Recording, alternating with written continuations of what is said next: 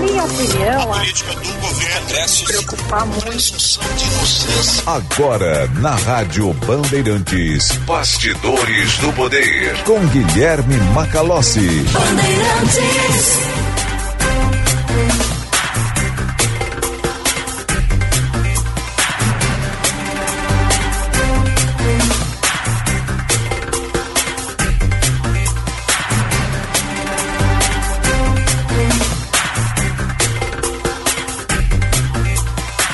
14 horas e 1 minuto, estou de volta aqui na apresentação do Bastidores do Poder, sou Guilherme Macalossi. Vamos até às 16 horas com opinião, análise, informação e serviço. Neste dia 7 de novembro de 2023, eu queria primeiro aqui agradecer o Eduardo Carvalho, meu interino, né, que me substituiu com muitíssima qualidade ao longo desses últimos seis dias, toda semana passada e esta esta última segunda-feira. Uh, agradecê-lo uh, pela qualidade do produto que entregou, honrando aqui a tradição do programa, fazendo jus à sua própria qualidade profissional. Eduardo é um talento formado né, aqui na, na Bandeirantes e mostrou isso ao longo desses dias em que foi o titular do programa. Então, muito obrigado, Eduardo Carvalho. Né, e agradecer também ao público que continuou conosco uh, aqui ao longo da nossa programação e prestigiando bastidores do poder neste horário das 14 às 16 horas. Nosso programa com a produção do Christian Petalazzi e a mesa de áudio de Luiz Matoso Braga. Você nos acompanha pelo sinal FM 94.9, pelo aplicativo Band Rádios e o aplicativo Band Play. E o canal no YouTube é Rádio Bandeirantes Poa. E uma agora nova forma de comunicação né, através do nosso novo WhatsApp, que é 99201 1470. Então, para você que tinha o telefone antigo da Rádio Bandeirantes, atualize, né, altere o número e inclua no seu smartphone 51 para quem é de fora, 99201 1470. Vou repetir uma terceira vez. 519 9201 1470. Mande a sua mensagem por escrito no nosso WhatsApp ou pelo nosso chat no canal do YouTube.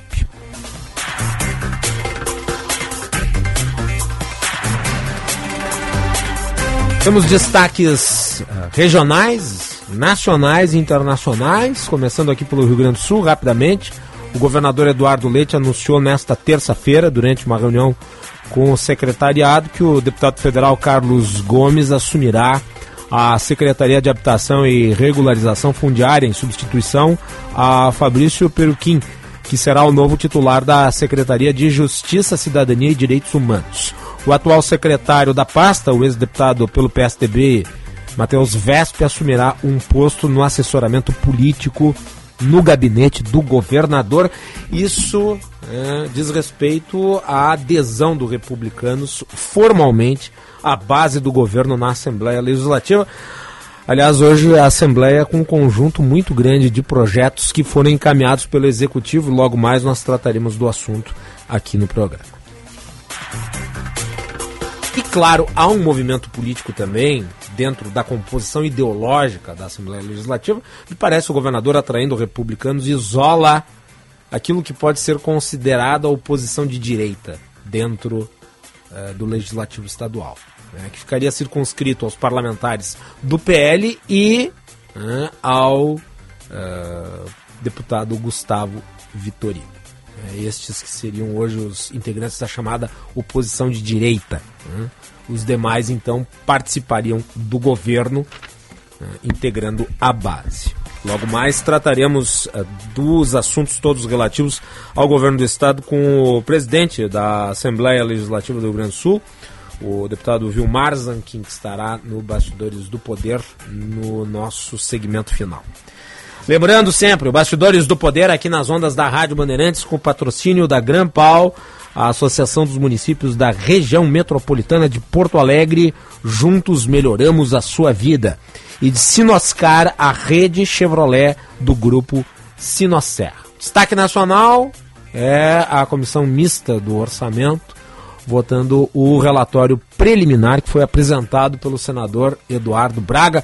Vamos com informações de Brasília. Nós temos Natália Paz conectada. Vamos entrar conjuntamente para trazer as atualizações para você que nos acompanha sim ter uma mudança. Só que essa mudança ela vai vir através de uma emenda. O governo não vai enviar mensagem ao Congresso Nacional pedindo essa mudança e o relator também não vai fazer essa mudança por vontade própria. Qual é a ideia? Que num dia antes do prazo final para apresentação das emendas, lá no dia 16 de novembro, um dia antes desse prazo se esgotar, algum senador, algum deputado da base aliada vai marcar no peito, vai bater no peito e vai dizer que vai apresentar, vai colocar então essa emenda fazendo essa sugestão de mudança na meta fiscal, que pode variar, inclusive, a 0,5% do PIB. O relatório de hoje, como a gente vem dizendo, Paula, ele é preliminar, está dando ali um enfoque, dando prioridade para emendas que dão destaque, principalmente beneficiando educação básica e também energias renováveis. E o texto final dessa lei de diretrizes orçamentárias, essas diretrizes para o orçamento de 2024, ele ainda vai ser fechado, está previsto para ser apresentado no próximo dia 20 de novembro e a votação acontecer entre os dias 21 e 24 de novembro. Para a gente finalizar, vale sempre lembrar que o orçamento é a última pauta votada pelo Congresso todo dezembro, anualmente, para que os parlamentares consigam entrar em recesso de fim de ano. Volto com você. Tá, então, a Natália Pazzi, falando sobre a agenda do Congresso Nacional.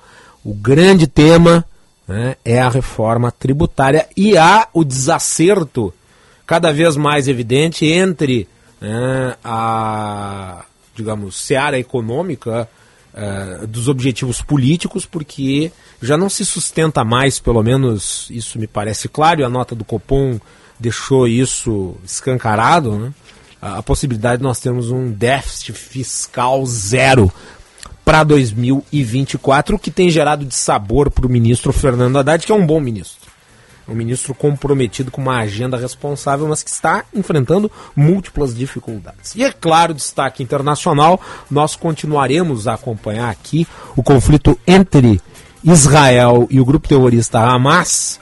Uh, o noticiário de hoje diz respeito à liberação para que os uh, estrangeiros que estão na faixa de Gaza deixem a região. Mais 605 pessoas receberam essa autorização para deixar a faixa de Gaza. Os brasileiros não estão na quinta lista. Havia informação extraoficial de que poderia ter brasileiro na sexta lista ou mesmo na sétima lista. A Daniela Lima, jornalista da Globo News, informa que eh, o Brasil adotou um tom mais crítico e severo em relação aos brasileiros em Gaza e ela sustenta que, abre aspas, a diplomacia brasileira decidiu subir o tom da ofensiva pelo resgate dos brasileiros que estão na faixa de Gaza e não tem autorização para saírem da zona de conflito pela fronteira com o Egito. São 34 pessoas, 24 brasileiros, 10 palestinos parentes desses brasileiros. A nova rodada de negociação envolve o chanceler Mauro Vieira, o assessor especial Celso Amorim e o próprio presidente Lula. Segundo uma fonte que acompanha a nova tentativa de acelerar a saída dos brasileiros, a diplomacia de Lula tem ressaltado o peso do Brasil na América Latina e o ambiente controverso e crítico ao modo como Israel tem conduzido a resposta ao atentado ao grupo terrorista Hamas que inaugurou a guerra. E nós temos né, uma reportagem especificamente sobre isso. Os brasileiros que seguem fora da lista para deixarem a faixa de Gaza na fronteira com o Egito. Beatriz Ferretti, editora de internacional da Band News, traz os detalhes.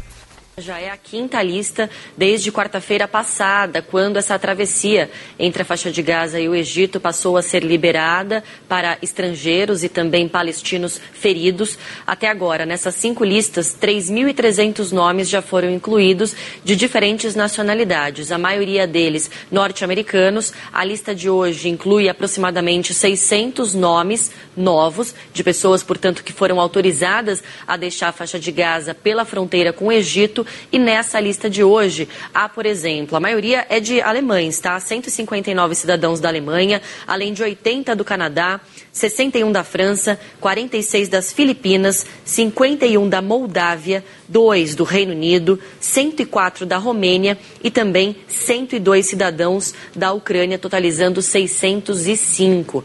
Até agora, nada de brasileiros, existe uma grande expectativa, inclusive, recentemente, o ministro das Relações Exteriores, Mauro Vieira, disse que espera que a saída dos brasileiros possa acontecer amanhã, a partir de informações que ele coletou com autoridades locais ali que estão realizando essas listas, mas até o momento não está muito claro qual é o critério que está sendo utilizado por esses países envolvidos na negociação para escolher quem pode e quem não pode sair. Até agora, só na data de hoje, aproximadamente 100 estrangeiros conseguiram fazer a travessia, desses 600 que foram autorizados, e além deles, outros quatro palestinos feridos que estão em estado mais grave também cruzaram a fronteira para receber um tratamento adequado em um hospital de campanha que foi montado é, em território egípcio a cerca de 15 quilômetros da fronteira. Tá então. Né? Importante destacar ainda a ausência dos brasileiros nessa lista. São 14 horas e 11 minutos. Uh, nós vamos tratar do assunto aqui no programa. Falar sobre o conflito que completa um mês desde o ataque terrorista perpetrado pelo Hamas. Eu vou fazer uma recomendação de leitura. Comecei a ler o livro na semana passada. Comprei o livro, aliás, na feira do livro. Tá?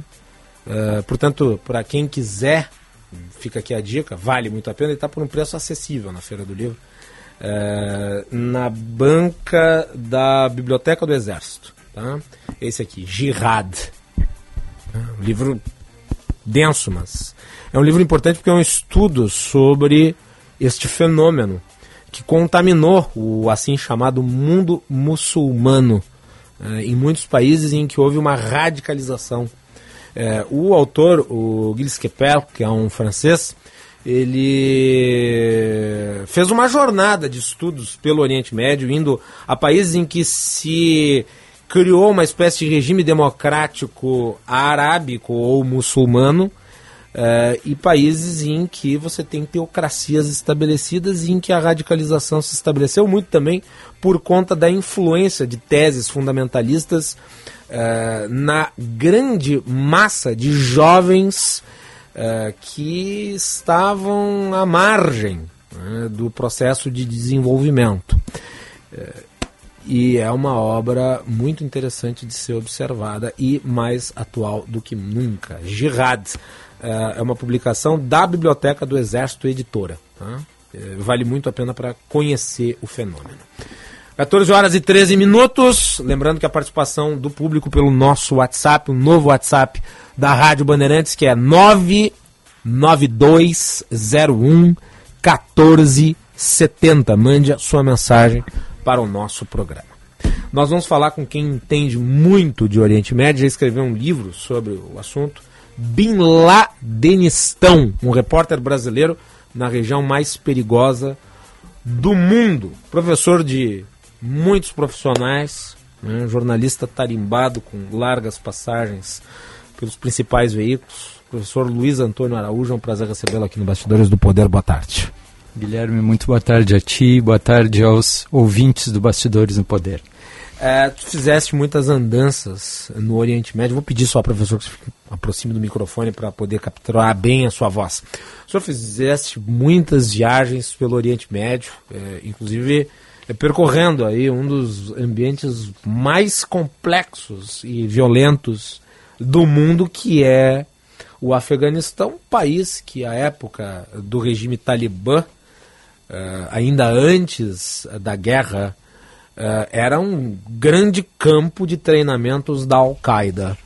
Uh, o que, que, o senhor tem a nos dizer sobre esse fenômeno moderno do extremismo islâmico uh, e da captura de jovens, inclusive fora do Oriente Médio, a gente vê, por exemplo, a Bélgica, um país que enfrenta muitos problemas relativos ao fundamentalismo.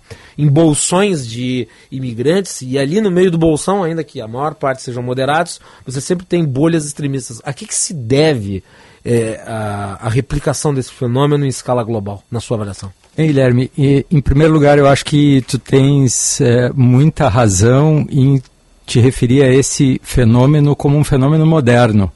É um fenômeno uh, essencialmente é, do século XIX, do século XX, é, e que, ao contrário do que muitos dos intérpretes e dos proponentes do fundamentalismo é, tentam é, demonstrar, é, é um fenômeno que está relacionado com a emergência dos estados nacionais na Europa e no Oriente Médio, eh, com a presença dos ditos países ocidentais nesses países, eh, com a, a, essa ideia de um choque, de uma diferença, de uma contraposição eh, de culturas que está muito relacionada à história, à política e aos interesses econômicos.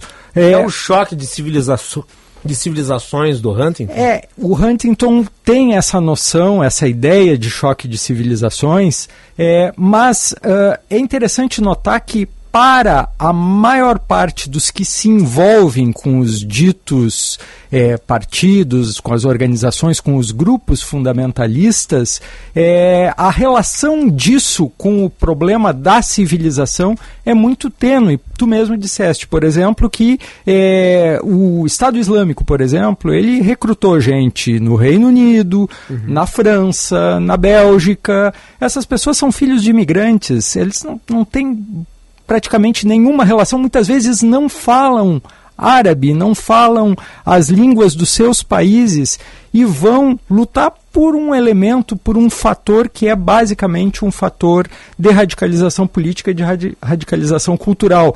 De alguma forma, essas correntes apelam a essas pessoas que são pessoas que vivem, vamos dizer, às margens das sociedades para as quais os seus pais, os seus avós se é, mudaram há algumas décadas, há duas, três gerações, e nas quais eles não encontram respostas para os problemas que eles vivem na atualidade. Eu, eu li o livro Infiel, que é a história de uma mulher nascida em um país islâmico da África, ela foge do país, se converte ao catolicismo, posteriormente ela se converte de novo e daí ela deixa a religião e passa hoje, se não me engano, ela é uh, até ateística. Ela não tem religião, não acredita em Deus e ela escreveu esse livro infiel.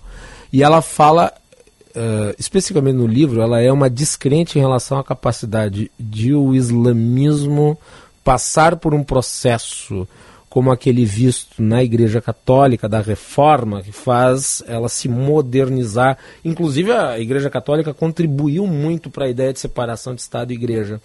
Ah, ao passo em que no Oriente Médio, nos países em que o fundamentalismo se estabeleceu em teocracias, ah, nós temos uma união cada vez maior dos poderes políticos, religiosos e econômicos. Isso é a concepção perfeita de um autoritarismo.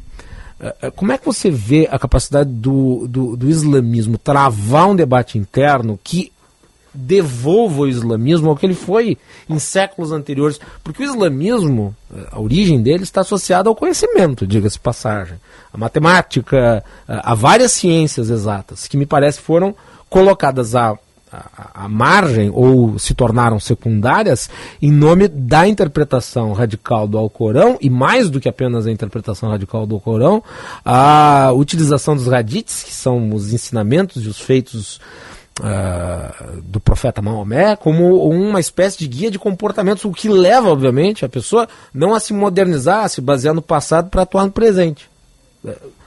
É possível imaginar uma situação de reforma do Islã, dadas as condições atuais?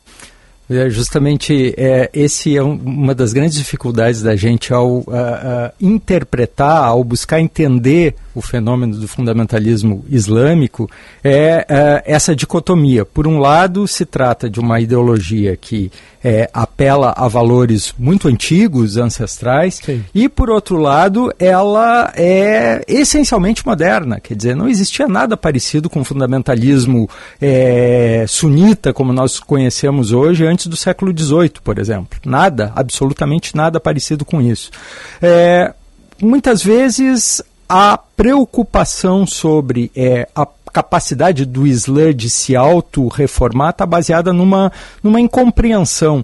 O Islã tem uma história muito distinta da história do cristianismo é, e muito mais recente. Uhum. É, de um ponto de vista é, científico, cultural é, e, e, e, humano, é, no momento em que a Europa estava mergulhada na Idade Média, a Idade das Trevas, em que estava mergulhada no atraso, na ignorância, foi o Islã, por meio é, dos uh, árabes na Península Ibérica, nos Balcãs, em, em, em, outras, em outras regiões, que levou, por exemplo, ao conhecimento dos europeus as obras da antiguidade clássica, uhum. que os árabes haviam traduzido para o árabe. É, o, o, as, as, obras de, de, Platão, de Aristóteles, chegaram à Europa, foram redescobertas por meio do Islã. Agora, ao mesmo tempo, quando se tratou da chegada dos europeus, já no final do século XVIII, século XIX, ao Oriente Médio, aos países árabes, à região do antigo Império Otomano, os uh, uh, islâmicos viram os cristãos como algo muito diferente do que eles se apresentam hoje. Quer dizer, é, os cristãos estavam divididos em, entre católicos, protestantes, uhum. ortodoxos, armênios. Os árabes e os muçulmanos olhavam para essa quantidade de seitas que disputavam entre si, e a gente sabe muito bem, porque nós somos ocidentais, nós sabemos o quanto pode ser grande o ódio entre duas seitas cristãs. E eles olhavam e diziam, mas isso não pode ser um modelo para nós. Não é possível que é, a gente algum dia vá uh, combater uns aos outros, nós irmãos, como esses cristãos uh, se combatem. Então eles entendiam que aqueles valores europeus não eram valores assim que pudessem servir a eles como, como modelo. O interessante é que uh, o nacionalismo árabe ele surge no século XIX não por meio dos religiosos uh, islâmicos, mas por intermédio dos árabes cristãos. Eu tenho a impressão que o Gilles Kepel, no livro que tu estás lendo, eu tenho a impressão que ele, que ele, que ele trata desse fenômeno. O nacionalismo árabe, ele chega Não cheguei nessa parte, árabe. professor, recém eu ler. ele, ele, é um grande, ele é um grande pesquisador, provavelmente o, o, o principal pesquisador é, de fundamentalismo islâmico na França e na Europa hoje em dia. Hum. Mas ele chega por meio é, desse, desse, dessa, dessa, dessa franja da população árabe, que são os árabes cristãos. Isso é importante. É, nós estamos conversando com Luiz Antônio Araújo, professor, jornalista, sujeito com uma enorme trajetória que pesquisou muito a questão do Oriente Médio. É, deixa eu aproveitar e agora levando né, é, essa discussão sobre o fundamentalismo para o conflito que, que nós estamos uh, sempre evidenciando, este entre Israel e o Hamas. Eu quero deixar bem claro né, isso que não é um conflito, na minha avaliação, entre Israel e os palestinos em geral, ainda que dentro do governo israelense atual, talvez existam figuras ali que entendam que seja de fato um conflito entre os israelenses e os palestinos. Mas historicamente, uh, não me parece que seja essa a visão predominante em Israel. O conflito é entre um país democrático, constituído legitimamente, eh, e um grupo terrorista que não reconhece a existência do Estado de Israel. Eh, e que me parece contribuiu ao longo da história, inclusive, para impedir que uma paz permanente se estabelecesse na região. Uh, o ataque levou um número muito alto de vítimas, maior número de judeus mortos desde o Holocausto, dizer, uma coisa assombrosa. Uh, e Israel partiu para o ataque com um bombardeio intenso que prossegue, não me parece que vá ser pausado. Não acho que haja disposição do governo Netanyahu para fazer nem mesmo pausa humanitária, a não ser que haja uma pressão americana muito grande. Uh, eu lhe pergunto, internamente, porque a faixa de Gaza passou a ser dominada pelo Hamas em 2005 e desde então ele não saiu de lá. Ao passo que a Cisjordânia é controlada pelo Fatah, mas muito enfraquecido. Por que, agora levando esse conflito entre moderados e radicais dentro do chamado mundo islâmico ou mundo muçulmano, por que o Fatah não consegue cativar mais do que o Hamas? É, historicamente, o movimento palestino é um movimento com uma direção, com estruturas, com organizações eminentemente laicas. A população palestina, do ponto de vista religioso, ela é muito diversa. Há palestinos islâmicos, há palestinos cristãos, dentro do segmento cristão há protestantes, há católicos, há ortodoxos e assim por diante.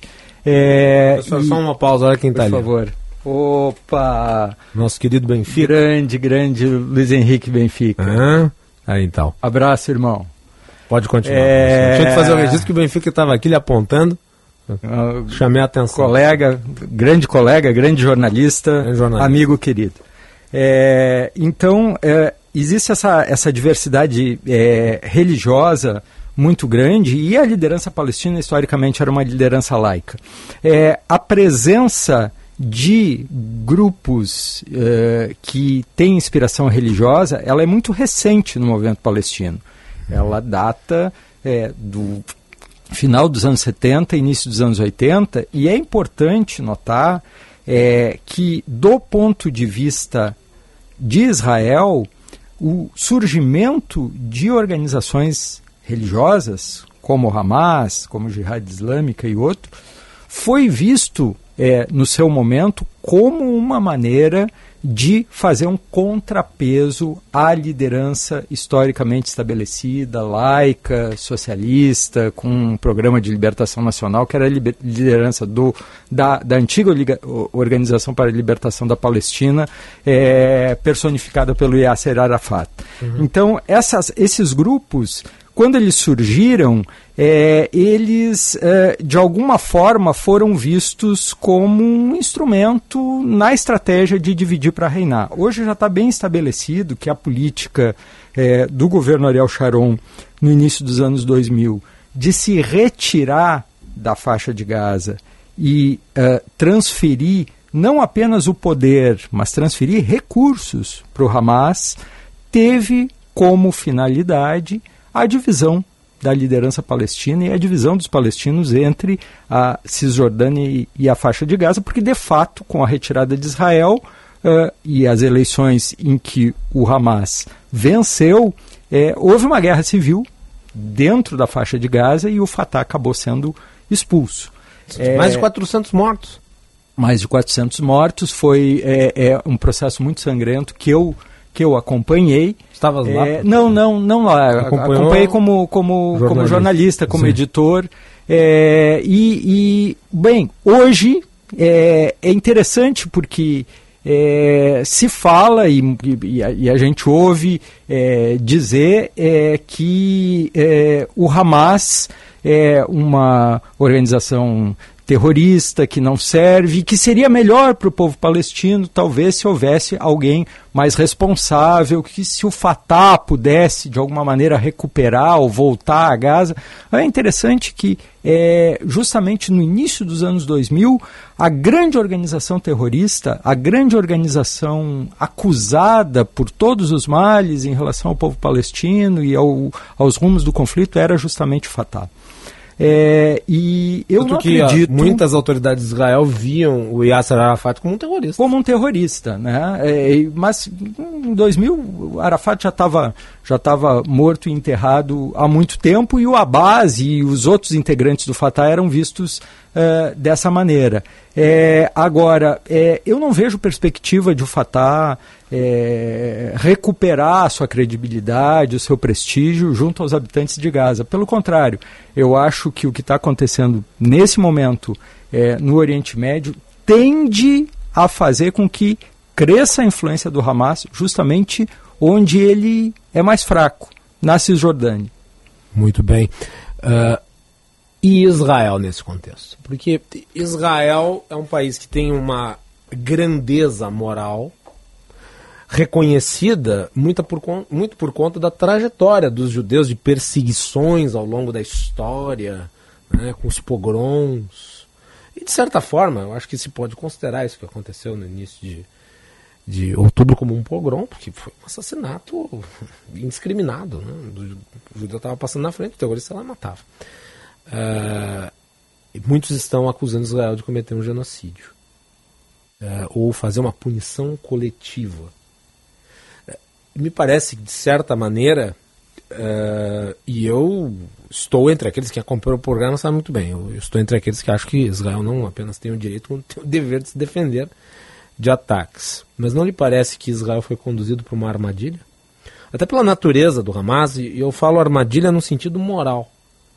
É, porque é, você sabia que a, a, reação de Israel levaria a uma alta mortandade no espaço de 40 quilômetros por 12 com 2 milhões de habitantes, sendo metade dessa população com menos de 14 anos. É, isso inequivocadamente enfraquece é, essa grandeza moral que Israel tem. Mas a minha pergunta é a seguinte: Israel tem alguma opção? É, eu, eu, eu acredito o seguinte, Guilherme. Eu acho que é, o conflito entre é, Israel e palestinos ele já dura 75 anos ele é, já envolveu outros países na região, ele já envolveu Egito, Jordânia, Síria, Líbano.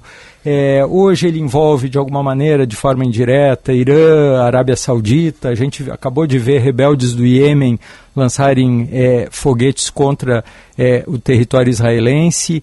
É, e a gente percebe que é, dentro de Israel existe um movimento que é um movimento de questionamento muito forte é, da liderança do Estado israelense, do governo israelense nesse momento, expressa pelo Benjamin Netanyahu. Que é importante Algo... destacar, até antes desse ataque do, do Hamas, vinha sendo muito contestado, muito inclusive contestado.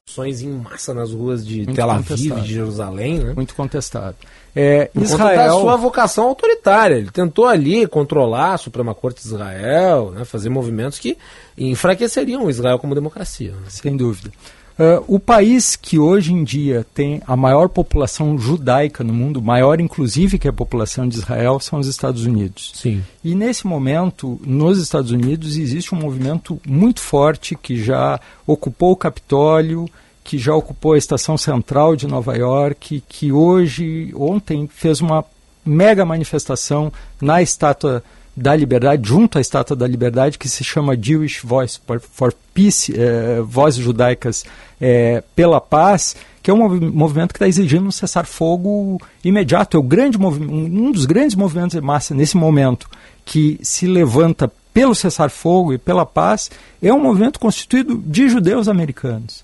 Então, uh, isso é muito pouco falado e tem muito pouca visibilidade na mídia. Eu acho que é, é, um dos problemas da nossa cobertura. Eu acho que a nossa cobertura precisa é, trazer mais essas é, vertentes, esses matizes, essas diferenças que existem dos dois lados. Eu acho que Israel uh, não sofre da parte do Hamas e da pequena população de Gaza, desses 2 milhões, 3 milhões de pessoas, nenhum tipo de ameaça existencial. Pelo contrário, a gente está vendo o exército mais poderoso do Oriente Médio contra uma fatia de território é, cercada e privada de, não vou nem dizer meios de defesa, privada de remédios, privada de comida, privada de eletricidade.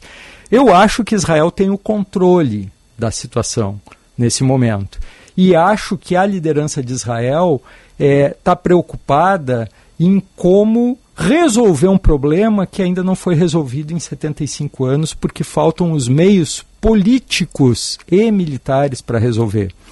É, e eu não sei qual vai ser o desfecho desse processo. Agora, de uma coisa eu tenho certeza: o governo Netanyahu acabou.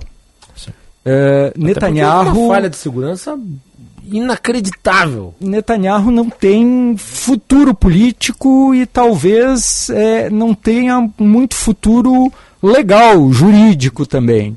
Talvez ele esteja no limiar é, da prisão e da cassação, da expulsão da política. Uhum. É, como a população de Israel vai responder a essa, vamos dizer, crise é, na liderança e em relação ao seu futuro, é, eu acho que é algo que depende também do desfecho do conflito. Agora é importante destacar, professor, acho que o senhor vai concordar comigo que uh, a existência desses grupos terroristas na região precede governos mais à direita em Israel. Dizer, o governo Olmert, uh, o governo... Ah, Israel, Israel é... não é... Israel é uma, vamos dizer, é uma invenção... Eles, eles, enfrentaram os Sim. grupos terroristas, né? não importa vamos se é mais seguinte, ou direita. Né? Vamos dizer o seguinte, Israel é uma invenção é, de é, sionistas, em primeiro lugar, não religiosos. Em segundo lugar, inspirados pelo movimento socialista, pelo movimento uhum. cooperativista, pelo movimento laico da Europa. É, toda, to, toda a liderança do Estado de Israel de 1948 a 1977 era constituída de pessoas que não tinham maior apreço pela religião, por nenhuma religião. Eram socialistas. Era socialista, eram socialistas. Hum. Eram socialistas. Ben Gurion era, era, nasceu no Império Otomano, era um súdito do Império Otomano é, que militava num grupo é, socialista. E Golda Meir, Moshe Dayan, é, Shimon Peres, todas essas, essas personalidades têm essa, vamos dizer, extração política a, a gente pode dizer até de esquerda, participavam da Internacional Socialista, junto aqui com o PDT brasileiro, com o PT num determinado momento, chegou a participar da Segunda hum. Internacional, com o Partido Trabalhista Inglês, etc, etc. Então, essa direita representada pelo Likud, ela foi marginal no início do Estado de Israel. E ela surgiu, vamos dizer, ela se ergueu a partir da crise surgida após a Guerra do Yom Kippur, que é uma história que a gente ainda está vendo se desdobrar na medida em que o ataque agora aconteceu justamente no aniversário de 50 anos da Guerra do Yom Kippur. Agora, uma última, uma última etapa aqui da nossa conversa, professor, que está muito estimulante, tem muitos aspectos, uh, mas eu noto que há, em certa medida, um sentimento anti-Israel eu diria até antissemita em setores da esquerda. Sempre houve o antissemitismo de extrema direita, isso é clássico. Há, entretanto, me parece, um antissemitismo, eh, digamos, mais sutil em setores da esquerda, que agora parece que se insinua vigente do PCO, por exemplo pregando o fim do Estado de Israel objetivamente, é, falando que o Hamas é um movimento legítimo e tal. É, e muitos intelectuais judeus de esquerda, vou citar aqui um famoso, né, autor do Sapiens, o Yuval Noah Harari, é, ele tem manifestado, inclusive, um certo desgosto em relação à esquerda por recepcionar esses grupos ou não militar contra o antissemitismo, ainda que possa ser crítico a Israel. Por que, que há hoje um divórcio entre a esquerda ocidental e o Estado de Israel? Já que o senhor mencionou aqui a origem socialista de muitos dos líderes, dos founding fathers de Israel. É verdade. Vamos é, lá, é, é, Israel, é, desde a fundação, é, sempre mobilizou em seu favor é, a questão do antissemitismo, do antissemitismo europeu, vamos dizer, estrutural. Né? Tu citaste aqui é, a, e comparaste o ataque do Hamas é, ao, ao a, no, no, dia 7 de outubro a um pogrom. Uhum. É, não sei se o ouvinte sabe, essa palavra, pogrom, é, não é uma palavra árabe, não é uma palavra hebraica, é uma palavra russa. Uhum. pogrom significa massacre, significa é, extermínio, significa assassinato em massa. Essa palavra chegou até nós aqui em Porto Alegre e a qualquer parte do mundo hoje ela é, é utilizada como um sinônimo de massacre em função de uma prática do Império Russo, né? uma prática é, é, é, motivada, uhum. motivada desde cima, desde o Estado russo, contra uma minoria da sua própria população, a minoria judaica. Então é por isso que a gente fala hoje, quando a gente quer falar um massacre, quer dizer, olha, aconteceu uma perseguição com mortes, com estupro, é, com é, violência extrema, a gente diz aconteceu um pogrom. Essa é uma palavra russa. É, Israel sempre trouxe a questão do antissemitismo como um fator de legitimação e de uh, defesa contra os seus múltiplos adversários. Eu não tenho dúvida de que existe antissemitismo não apenas no mundo árabe, não apenas na Europa, eu acho que existe antissemitismo no mundo inteiro.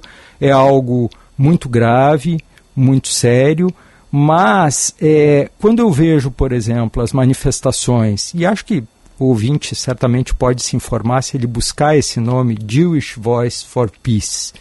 É, e eu tenho certeza que isso está é, ao alcance de qualquer é, pessoa com acesso ao Google ou qualquer buscador na web vai perceber é, que os integrantes do Jewish Voice for Peace, que são vozes judaicas pela paz, são, em primeiro lugar, extremamente críticos à postura do Estado de Israel e da liderança israelense.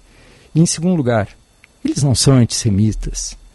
Eles são judeus de várias nacionalidades, de várias posições políticas, de várias origens que estão nesse momento clamando pelo cessar-fogo.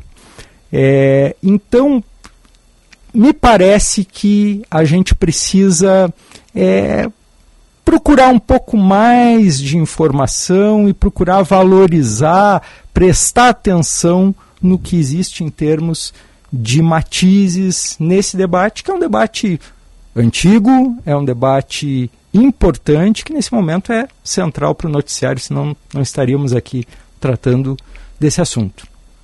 Professor Luiz Antônio Araújo, jornalista, muito obrigado pela aula, professor. Lhe deixo com a última palavra. Muitíssimo a ti, Guilherme, e obrigado aos ouvintes, estou sempre à disposição. Muito bem.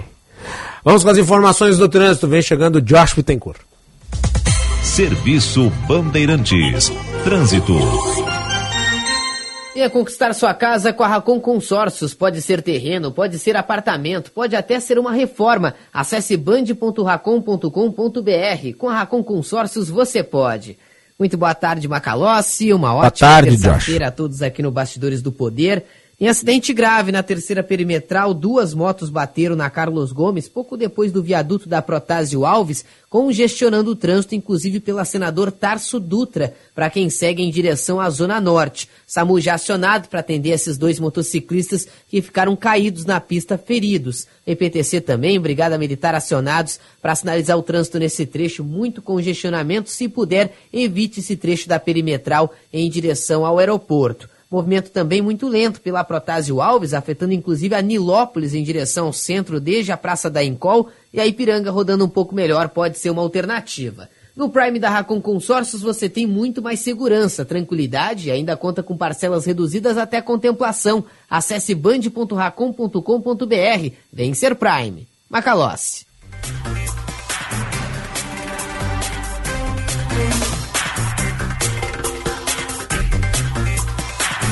Bem, tá então Josh Pittencourt. Lembrando, o novo WhatsApp da Rádio Bandeirantes é 99201 1470. Estamos fazendo aí a transição entre o telefone antigo e o novo telefone. Repetindo aqui, para quem é de fora, né, quem não está na região metropolitana, é 519 9201 1470. Bastidores do Poder, aqui nas ondas da Rádio Bandeirantes.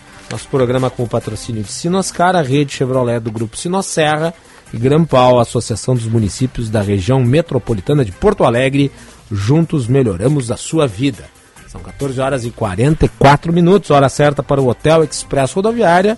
Conforto e economia é no Hotel Express Rodoviária. Ligue 30 85 55 00. E a temperatura 29 graus e 2 décimos para o Hospital São Lucas da, uh, São Lucas da PUC Cuidado que salva vidas. Vamos com o repórter Bandeirantes. Repórter Bandeirantes é um oferecimento de Grupo Souza Lima. Eficiência em Segurança e Serviços. Repórter Bandeirantes. Boa tarde, agora são 2 horas e 45 minutos. Após oito anos, a Justiça ouve hoje os gerentes operacionais da Samarco na época do desastre em Mariana. De Belo Horizonte, Luciana Viana. A Justiça deve ouvir hoje dois gerentes operacionais da mineradora Samarco, réus pelos crimes de inundação qualificada, desabamento e outros dez crimes ambientais, em decorrência do rompimento da barragem de Fundão, em Mariana, região central de Minas Gerais, em 2015. O advogado criminalista Paulo Cruçara não acredita em desfecho ainda este ano. Ainda abre um prazo para as defesas, para a primeira acusação apresentar o que a gente chama de alegações finais e depois todas as defesas apresentarem alegações finais, para aí sim sair a sentença, o que pode, provavelmente não será esse ano. Em 2016, o Ministério Público Federal acusou 21 pessoas físicas por homicídio qualificado pela morte das 19 pessoas em meio ao mar de lama de rejeitos. Mas em 2019, a Justiça retirou a acusação de homicídio e lesão corporal, alegando que as mortes teriam sido consequência da inundação causada pelo rompimento. E seguindo em Minas Gerais, as aulas nas, nas escolas estaduais de São João Del Rei são retomadas após duas semanas de paralisação. Mais informações com a repórter Larissa Campos. Depois de duas semanas, as escolas municipais de São João Del Rei, no campo das Vertentes, são reabertas e as aulas retomadas. As instituições tinham sido fechadas pela suspeita de contaminação pela bactéria Streptococcus.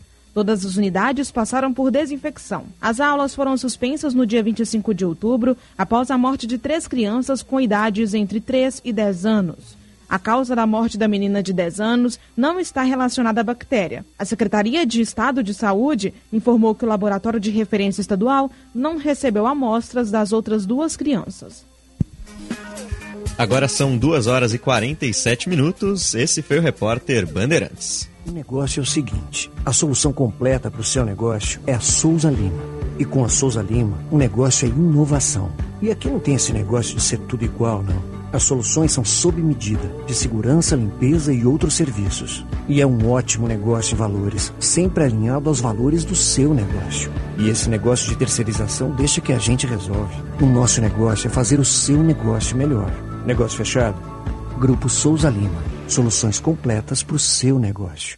A Abraim, que foi criada em 2013 para representar e fortalecer o setor imobiliário, contribuir para o desenvolvimento econômico e social do país e aprimorar o mercado da incorporação, com garantia de segurança jurídica, redução de burocracias e geração de oportunidades para os brasileiros terem acesso ao crédito imobiliário e conquistarem a casa própria. Com atuação nacional, são mais de 70 incorporadoras associadas que juntas possuem grande relevância na economia brasileira. Acesse abrainc.org.br.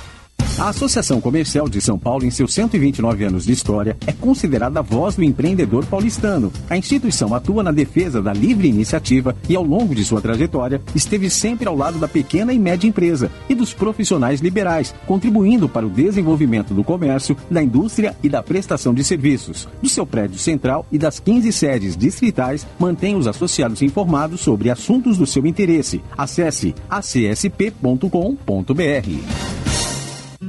A Conafer tem o maior programa de melhoramento genético da agricultura familiar brasileira, o Mais Pecuária Brasil.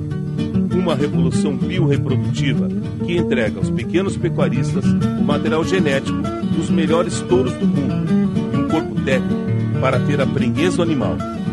3.500 cidades já fazem parte do programa. Procure o seu município. O Mais Pecuária Brasil é da Conafer. conafer.org.br a Abraim, foi criada em 2013 para representar e fortalecer o setor imobiliário, contribuir para o desenvolvimento econômico e social do país e aprimorar o mercado da incorporação, com garantia de segurança jurídica, redução de burocracias e geração de oportunidades para os brasileiros terem acesso ao crédito imobiliário e conquistarem a casa própria. Com atuação nacional, são mais de 70 incorporadoras associadas que juntas possuem grande relevância na economia brasileira. Acesse abrainc.org.br. Repórter Bandeirantes. Informação e entretenimento. Prestação de serviço sempre presente. Rádio Bandeirantes. A sua cidade melhora, sua vida melhora também. A Grampal, Associação dos Municípios da Região Metropolitana de Porto Alegre, trabalha todos os dias para promover melhorias para você, construindo soluções conjuntas para superar os desafios enfrentados pelos municípios. Transporte público, meio ambiente, atendimento em saúde, mais segurança e educação de qualidade. Se faz parte da sua vida, a Grampal trabalha para melhorar. Grampal, juntos melhoramos sua vida. Rádio Bandeirantes. Você conhece a importância dos alimentos lácteos para uma dieta saudável? O Ministério da Saúde, através do seu guia alimentar, recomenda o consumo diário de três porções de leite ou derivados, naturalmente ricos em cálcio, nutrientes e proteínas. Contribuem para a promoção da saúde dos ossos, prevenção da osteoporose, hipertensão, doenças cardiovasculares, diabetes e outras. Uma boa alimentação passa pelo consumo de leite e derivados lácteos. Sim de Late RS. O leite gaúcho passa por aqui. A medicina não é feita só de aparelhos e tecnologia. É preciso compreensão, acolhimento e ética. Por isso, uma das bases mais importantes para um atendimento eficaz é a relação médico-paciente. Olhar nos olhos ou segurar a mão muitas vezes faz mais efeito que um medicamento. A confiança mútua conduz o médico e o paciente juntos até as melhores decisões na recuperação da saúde. Cremers, orgulho de ser médico. Agende-se. Dia 8 de novembro, das 12 às 14 horas, o Tá na Mesa será com CEO na Aeromote SA, Guilherme Cunha.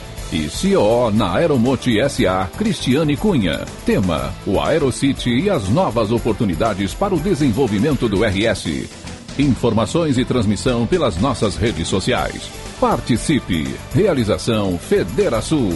Apoio Rádio Bandeirantes. Quem vive Porto Alegre cuida de Porto Alegre e da saúde da sua gente. É por isso que a Prefeitura criou o programa Agiliza a Saúde, que deve realizar até o fim do ano 40 mil exames, cirurgias e consultas, além da aquisição de equipamentos e reforma e construção de postos de saúde, num investimento de mais de 55 milhões de reais. Cuidar da saúde é uma prioridade pra gente. A gente vive, a gente cuida. Prefeitura de Porto Alegre. Mais cidade, mais vida. Bandeirantes, a da prestação de serviço. Sinoscar você é de casa. Confira as ofertas que preparamos para você. Onix a partir de 79.900 e bônus de até 4 mil reais na troca do seu usado. Tracker com descontos de até 10 mil e taxa zero. E S10 de 265.400 por 228.900. Com emplacamento grátis e 3 anos de garantia. Sinoscar, a rede Chevrolet do Grupo Sinosserra. No trânsito, escolha a vida. Agora eu quero ver o sonho acontecer. Tá em minhas mãos agora é fazer acontecer. Ninguém me segura agora, eu vou com tudo, eu vou. vou eu vou fazer o Enem. Vou, eu vou com tudo, eu vou. Prepare-se para fazer seu sonho acontecer. As provas do Enem serão dias 5 e 12 de novembro. Confira seu local de provas em enem.inep.gov.br barra participante. Ministério da Educação, Brasil, União e Reconstrução, Governo Federal. Rádio Bandeirantes. Em tempo real, o que acontece no Brasil e no mundo e que mexe com você.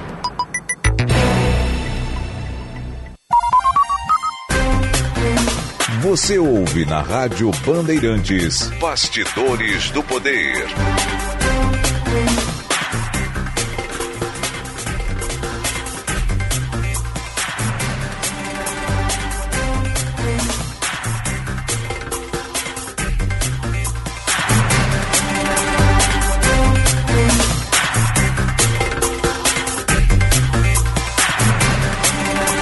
Quatorze horas e 54 minutos. Lembrando, o novo WhatsApp da Rádio Bandeirantes agora é 51 99201 1470. Anote no seu telefone para você enviar sua mensagem, para você participar. 51 99201 1470. Este é o Bastidores do Poder com o patrocínio de Sinoscar. A hora é agora, Chevrolet é na Sinoscar. O novo Onix por apenas R$ 79.900. Sinoscar, a rede Chevrolet do grupo Sinosserra. No trânsito, escolha a vida. Também da Grampal. O Rio Grande do Sul está sofrendo uma tragédia sem precedentes. Procure o posto de doações mais próximo da sua casa e doe um recomeço para as famílias do Vale do Taquari. Uma mensagem da Grampal, a Associação dos Municípios da região metropolitana de Porto Alegre. Juntos melhoramos a sua vida. São 14 horas e 55 minutos, hora certa para o Hotel Express Rodoviária. Chegando na rodoviária de Porto Alegre, a sua hospedagem fica bem em frente. Hotel Express Rodoviária e Hotel Express Terminal Tour, convênios com agências, empresas e entidades. Conforto e economia é no Hotel Express Rodoviária e Hotel Express Terminal Tour. Ligue 3085 5500. Temperatura lá no alto, dia belíssimo, 29 graus, 3 décimos. O bom é que agora a média da temperatura vai sempre indo para cima, né? E a temperatura no Bastidores do Poder é para o Hospital São Lucas da PUC. Cuidado que salva vidas.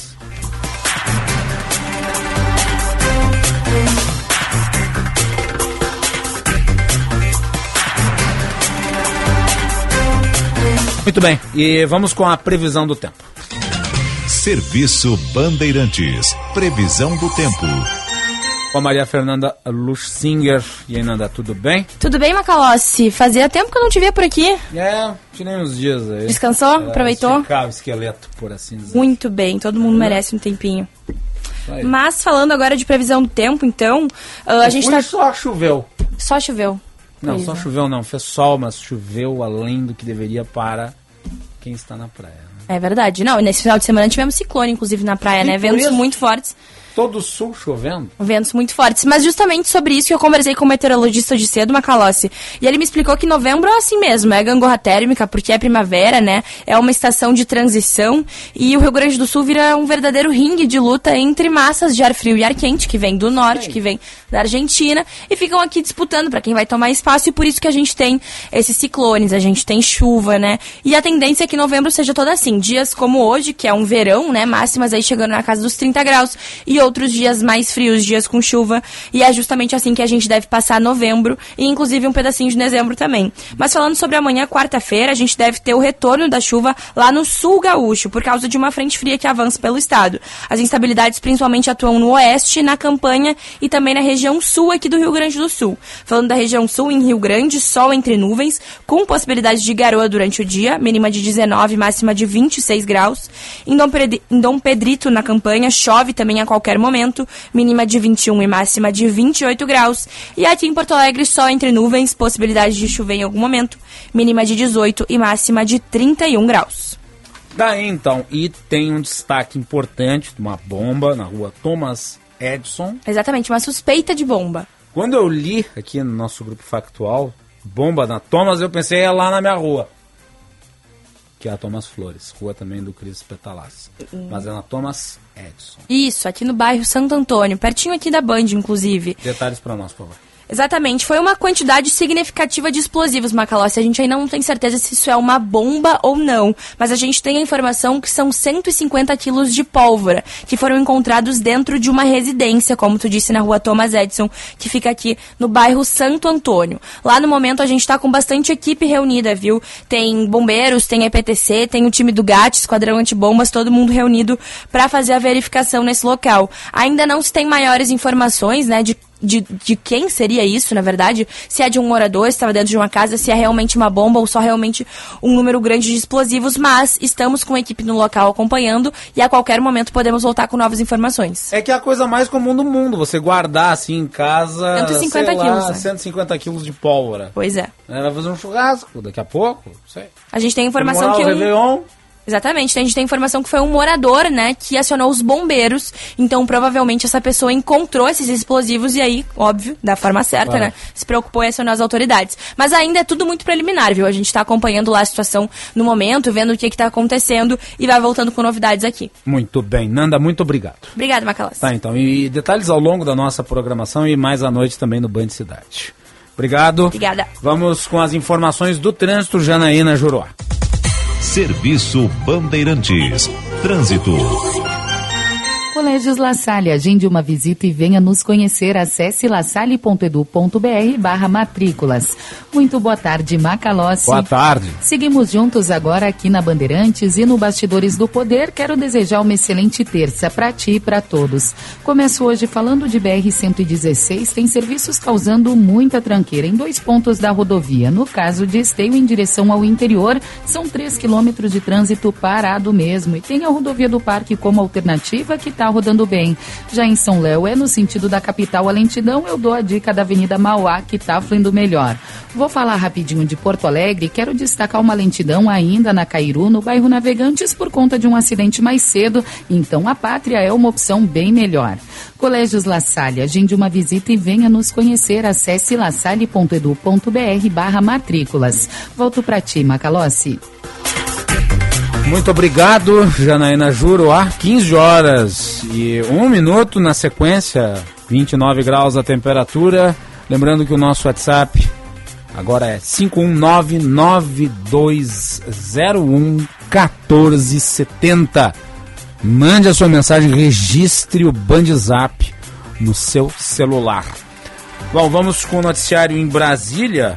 Nós temos destaque relativo à reforma tributária que começa a tramitar na CCJ. Márcio Rocha tem os detalhes. A Comissão de Constituição e Justiça do Senado iniciou a sessão que analisa o relatório do senador Eduardo Braga, que trata da reforma tributária. Caso seja aprovado ainda nesta terça-feira, o texto deve ser analisado pelo plenário nesta quarta-feira. O relatório preliminar da reforma tributária prevê benefícios a alguns setores da economia, com redução de impostos, como a prorrogação do regime tributário automotivo das regiões Norte, Nordeste e Centro-Oeste. Segundo o Ministério da Fazenda, a alíquota do imposto único deve ser de 27,5%, bem acima do previsto inicialmente. Eduardo Braga também mudou o chamado Fundo de Desenvolvimento Regional para 60 bilhões de reais ao ano, forma encontrada para compensar eventuais perdas de arrecadação de estados e municípios. Bom, e nós vamos conversar com um dos grandes conhecedores do assunto, que é o professor em Direito Tributário, também especialista na matéria, Ederson Porto, está conectado aqui ao Bastidores do Poder. Professor, boa tarde. Boa tarde, Macalossi. Boa tarde, ouvintes. Muito bem, nós tivemos aí uma série de alterações feitas pelo senador Eduardo Braga. Uh, e existem alguns pontos que agradaram, por exemplo, os governadores, a modificação ali do que se chama de Conselho Federativo, uh, mas há muitas dúvidas, principalmente em relação à alíquota do IVA, uh, que pode chegar aí até 30%. Como é que o senhor está vendo o andamento da discussão? O projeto está indo para frente no sentido positivo, ou seja, está melhorando, ou as modificações estão levando o projeto para trás, ou seja, piorando? Pensando numa reforma que vai melhorar a vida do cidadão, do indivíduo, me parece que ele é, acaba por piorar. E explico por quê. A, a alíquota básica, né, a ideia central dessa reforma é acabar com essa maluquice que nós temos no sistema brasileiro de cada produto, a depender do nome que a gente dá às coisas, ter uma alíquota diferente. Sim. A ideia é uma alíquota única para tudo. É, é, o Mas, é o caso clássico do bombom versus wafer. Exatamente. O hum. leite de rosas, que pode se chamar colônia ou uh, desodorante. Uh, uhum. é, é, e essas uh, discussões que geram, geram contencioso, geram disputas, Sim. isso não é bom nem para o fisco nem para o cidadão, é, pretende ser resolvida com a unificação. A ideia central é essa, unificar. É, e dentro dessa unificação, não teríamos alíquotas baixas para alguns e altas para outros. Essa ideia de unificar ela é positiva. Só que a ideia original lá dos formuladores da proposta, lá do CECIF, ela se perdeu na Câmara e o Senado piorou ainda. Então, eu, eu digo que é um trem da alegria de uh, regimes especiais, ele foi ampliado pelo Senado. E nesse sentido, respondendo a tua pergunta, parece que andou para trás. Ou seja, o texto não é positivo, esse que foi uh, apresentado pelo senador Eduardo Braga?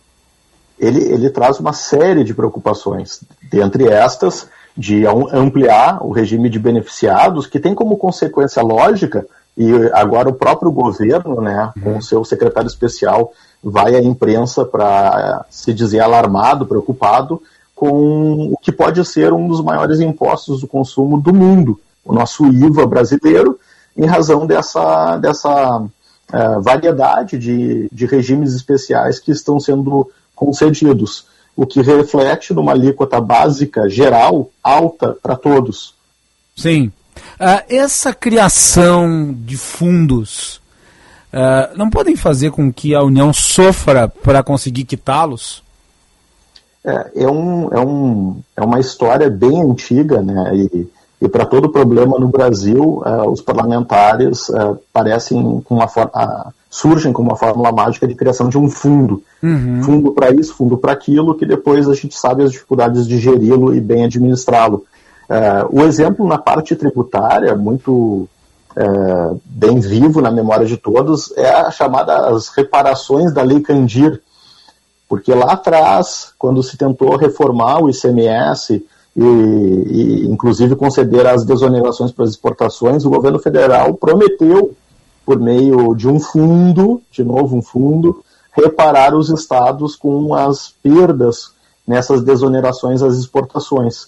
Essas perdas jamais foram reparadas e essas discussões permanecem vivas até hoje. A, a ideia desse fundo, digamos, é amenizar o, o embate político, né, entre os entes federados, aí, estados, municípios, Distrito Federal, é, fazendo com que eles tenham lá uma tábua de salvação. Olha, vai ter aqui um recurso para equalizar eventual perdedores e ganhadores nessa reforma. Sim. Uh, quem são hoje os principais perdedores da reforma? Uh, existem estados que, uh, com, com a reforma, porque qual é a discussão básica? Né? A gente tem um regime que tributa na origem e com uma distribuição, que é o chamado de FAO, para o destino, que foi um arranjo criado pelo Constituinte, para não definir, o Constituinte lá em 88 não queria decidir se seria origem ou destino, e quis dividir o imposto ao meio. Então a gente tem esse arranjo, né? É, nesse arranjo é, vai ser, é, ele vai ser quebrado agora para que a tributação se dê apenas no destino. Então a gente tem estados consumidores que muito provavelmente tem uh, um parque industrial, a instalação de empresas na sua região, então eles tendem a não ter uma derrota muito grande na, na repartição dos recursos, mas aqueles que não têm produção e que consomem pouco, como estados do nor norte, uh, algumas regiões ali do, do, nordeste, vão acabar perdendo com a, com a, nova, a nova regra. Sul e Sudeste, dada o, o regime populacional, né, uma grande concentração populacional, tendem a, a continuar com uma grande arrecadação, dado o volume de consumo. Sim. Ah, e essas exceções que vão se somando aí, que elevam a alíquota média possível do IVA, é porque me parece que, em certa medida, a classe política está se esforçando para construir uma reforma que altere o sistema atual, mas uh, agrade o maior número de uh, agentes possíveis. Uh, e isso dá margem para a criação de uma série de penduricalhos, de introdução de jabutis e de elementos que deformam o espírito original da PEC 45. A sua visão sobre isso? é a arte da política, né, de conseguir é, transigir ou acordar sobre o possível, não o desejável, o utópico. É, esse é o trabalho dos políticos, né. Mas é, o que talvez não tenha ficado claro para a classe política, especialmente para a sociedade brasileira, é que a cada é, beneficiado ou a cada atendido uh, no Congresso com o seu pleito para benefício especial, uhum. isso importa num ponto percentual de aumento da carga tributária para todos. Sim. E isso parece não ter ficado claro uh, ao ponto de haver uma, uh, concessões que são as mais incompreensíveis. Eu acho que o exemplo mais folclórico é o regime especial para parques de diversões. Não, não, não, parece fazer qualquer sentido para a economia nacional que a gente tenha na Constituição um regime especial tão específico para um setor que talvez seja até é, desconhecido da grande maioria do povo brasileiro, né? Sim. Ah, setor de diversões. Sim. Uh, ainda sobre os fundos, não me parece que esteja previsto no texto do senador Braga uma compensação. No caso, nós vamos ver aqui o, o aporte de recursos sem exigência nenhuma uh, em questão de melhoria da legislação tributária. Uh, o senhor mencionou aí que há um vício político de criação de fundos no Brasil. Esse vício está se ampliando na discussão dessa reforma tributária? Ah, não, não tenho dúvida. Basta comparar o texto da Câmara com o texto do Senado que a gente verá que o, o, esse fundo foi turbinado. E, e, essa ampliação de recursos que serão dotados a este fundo está conseguindo uh, amenizar ou aparar aí alguns, uh, algumas dissidências na aprovação do texto. Uh, vejam que o Senado é, por excelência, a representação da federação, né?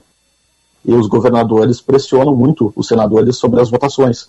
Então, a ampliação desse fundo e a dotação de maior volume de recursos parece ter sido ali a chave encontrada para conseguir o, a maioria necessária para aprovação da PEC. Nós estamos conversando com o professor, especialista em direito tributário, Ederson Porto, sobre a tramitação e análise do projeto de reforma tributária que está lá no Senado Federal, sendo discutida hoje na Comissão de Constituição e Justiça, naquilo que é o processo de tramitação de uma emenda constitucional e de um projeto de lei, depois da CCJ, daí então vai para o plenário. A expectativa é de que neste primeiro, uh, nessa primeira parte de novembro, os primeiros 15 dias de novembro, o texto seja apreciado no Senado. Uh, deixa eu lhe perguntar, uh, Ederson, com relação à guerra fiscal. Uh, muitos estão dizendo que a reforma acaba com a guerra fiscal, mas o prazo de transição dos impostos existentes hoje por os novos IVAs é, se dá lá para 2033. É, e daí eu lhe pergunto, como é que fica a, a, guerra fiscal? Ela se encerra a partir de 2033? Qual que é a sua avaliação sobre? É, é interessante trazer essa, esse, esse espaço de tempo, Macalossi, porque até 2033, ou é, imediatamente, nós temos aqui o problema envolvendo a, a definição da repartição desse fundo, que vai ser, levar em consideração os índices das últimas arrecadações. E o que, que gerou isso em termos de corrida pelos estados de uma guerra fiscal reversa? Ou seja, eles estão aumentando as alíquotas dos seus tributos estaduais para que eles tenham um índice melhor nessa repartição do fundo que virá. Então isso já está acontecendo. 18 dos 27 estados já elevaram suas alíquotas.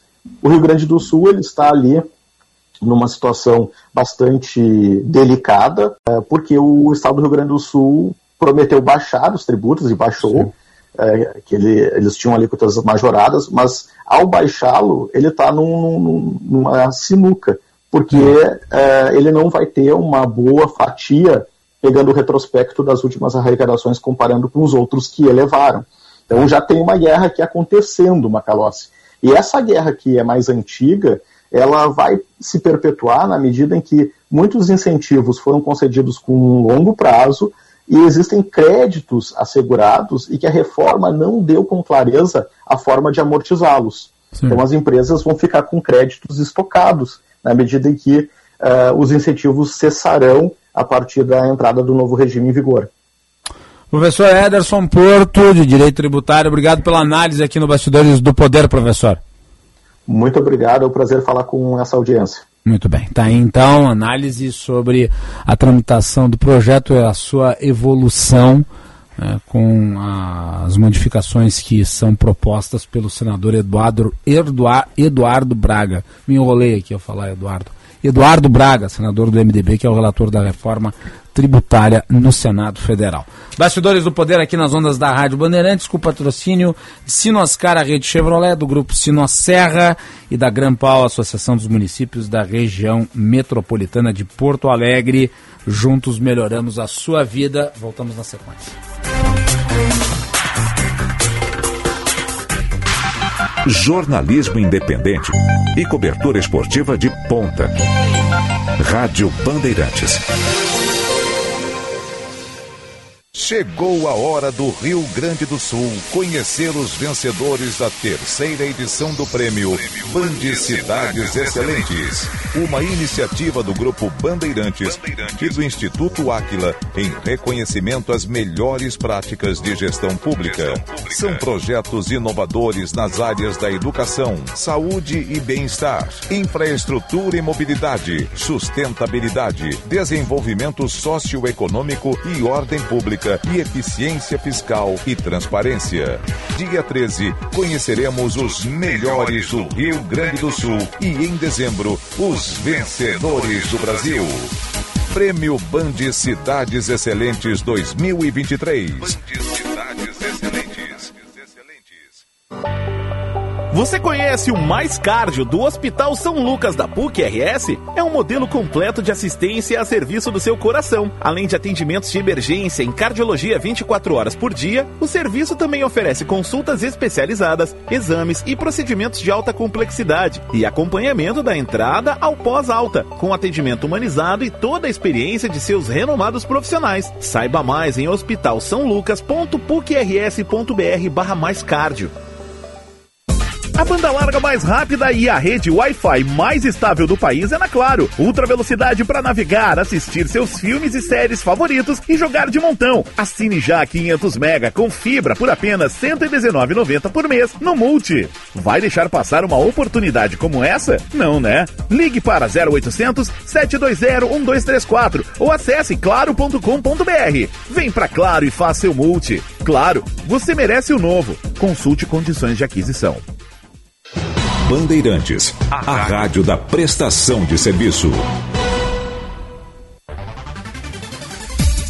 Quer estudar no Senai com descontos especiais? Essa é a sua chance. Faça sua matrícula em novembro no Senai e ganhe 50% de desconto na sua primeira mensalidade nos cursos técnicos de evolução ou graduação. É isso mesmo. Na promoção Senai November, você paga apenas metade da primeira mensalidade. Acesse senairs.org.br barra Senai November e saiba mais. Aquece Black Friday Panvel. Ofertas com até 60% de desconto. Garanta seus queridinhos por um preço incrível. Água micelar Bioderma Sensibil, só R$ 31,99. Loção hidratante CeraVe, na compra de duas unidades, apenas R$ 59,99 cada. Pediu? Chegou. Baixe o app e aproveite frete grátis e entrega em até uma hora. Além de cupons exclusivos de descontos. Fica tudo bem. No app Panvel tem. Panvel. Bem você. Você bem. Rádio Bandeirantes. O Sindicato do Ensino Privado do Rio Grande do Sul está comemorando 75 anos de uma história dedicada à educação particular. Ao longo dos anos, o Cinep RS vem contribuindo para o crescimento da educação no nosso estado e apoiando as instituições de ensino na sua nobre missão de formar gerações. Conheça o nosso trabalho. Acesse cinep-rs.org.br.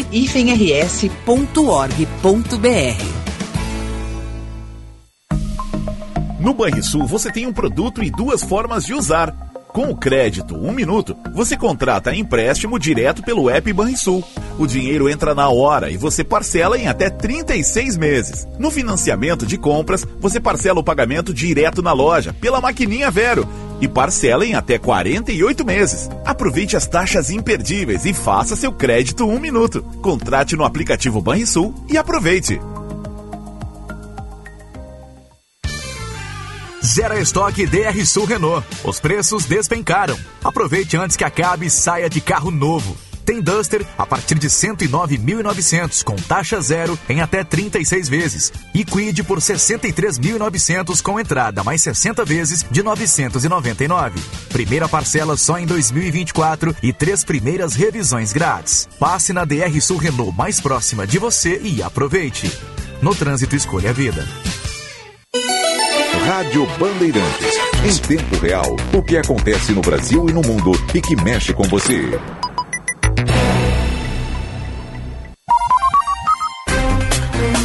Você ouve na Rádio Bandeirantes. Bastidores do Poder.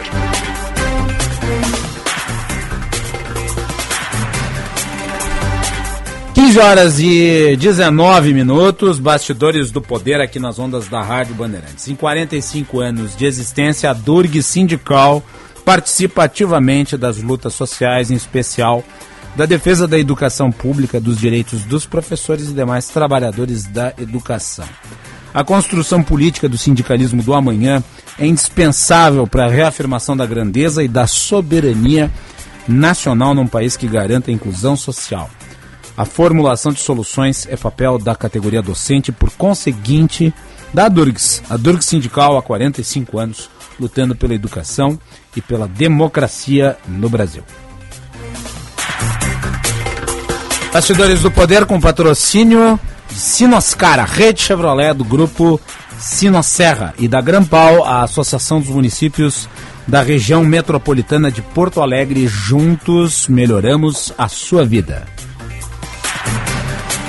Lembrando que o WhatsApp da Rádio Bandeirantes mudou, anote no seu smartphone, é 51992011470. Para você enviar sua sugestão, para você trazer a sua informação, para você mandar a sua pergunta, para você enviar sua crítica, 51992011470. Vamos atualizar a dupla Grenal. Dupla Grenal. Informação, repórter KTO. As informações de hoje mais cedo do Lucas Dias com o Internacional e de Michele Silva do Grêmio.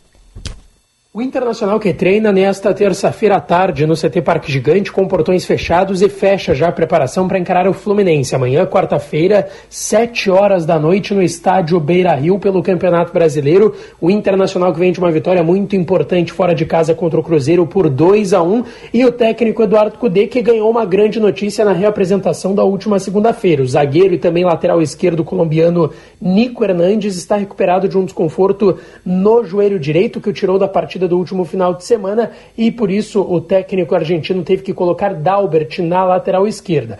Com a recuperação de Nico Hernandes, ele deve começar a partida contra o Fluminense deve ser a única alteração em relação à vitória contra a equipe de Minas Gerais no último final de semana. O Inter deverá ser confirmado com Rocher no gol, Bustos na lateral direita, dupla de zaga Vitão e Mercado e Nico Hernandes na lateral esquerda. Johnny o primeiro volante, mais à frente tendo Arangues, Maurício e Wanderson e Alan Patrick com o equatoriano Ener Valência no comando de ataque. O Colorado fecha a preparação com portões fechados no CT Parque Gigante na tarde desta terça e já se concentra para a partida contra o Fluminense. Amanhã o Colorado, que é 11 colocado com 42 pontos e quer subir ainda na tabela de classificação. Com as informações do Inter, falou o repórter Lucas Dias. O Grêmio começou a semana com boas notícias, pensando na preparação para encarar a equipe do Botafogo na quinta-feira pelo Campeonato Brasileiro. Isso porque durante a tarde da segunda-feira treinou e contou com quatro retornos de jogadores para o grupo que vai dar sequência à reta final do Campeonato Brasileiro. Natan Pescador e Iturbe, que estavam no departamento médico, retornaram, estão à disposição do técnico Renato Portaluppi e treinaram normalmente. Além deles, Gustavo Martins e Ronald, que estavam com a seleção brasileira nos Jogos Pan-Americanos, também retornaram com a conquista da competição no último final de semana estão também à disposição. O técnico Renato Portaluppi teve ainda outra boa notícia: a derrota do Botafogo na segunda-feira à noite para a equipe do Vasco da Gama pelo Campeonato Brasileiro, o que manteve o Grêmio a três pontos do líder, que segue sendo o Botafogo, mas que agora tem somente um jogo de diferença para o tricolor, pensando nas pretensões do Grêmio, que é uma Libertadores da América em 2024, mas também pensar no título do Campeonato Brasileiro, essa derrota do Botafogo foi muito importante e o jogo de quinta-feira contra o líder do Brasileirão, contra a equipe carioca, ganhou ainda mais importância esse jogo que já é visto no bastidor do Grêmio como um confronto decisivo e direto. Com as informações do tricolor, falou a repórter Michele Silva. Muito bem, tá indo. E agora nós vamos tratar de um assunto polêmico. Aqui. E eu não fujo à polêmica, eu vou tratar do assunto porque isso diz respeito ao jornalismo. Em geral. As declarações do Renato Portaluppi ao final do jogo sobre o César Cidade Dias, que foi nosso colega aqui na Rádio Bandeirantes, né, no grupo Bandeirantes Comunicação durante muito tempo, elas são condenáveis, elas são lamentáveis, elas denotam um autoritarismo que é incompatível com o local e a função que o técnico desempenha. E eu acho que a imprensa tem que começar a reagir de uma forma mais enfática quando situações como essa ocorrem. Porque ali, de certa forma, se tentou intimidar um profissional.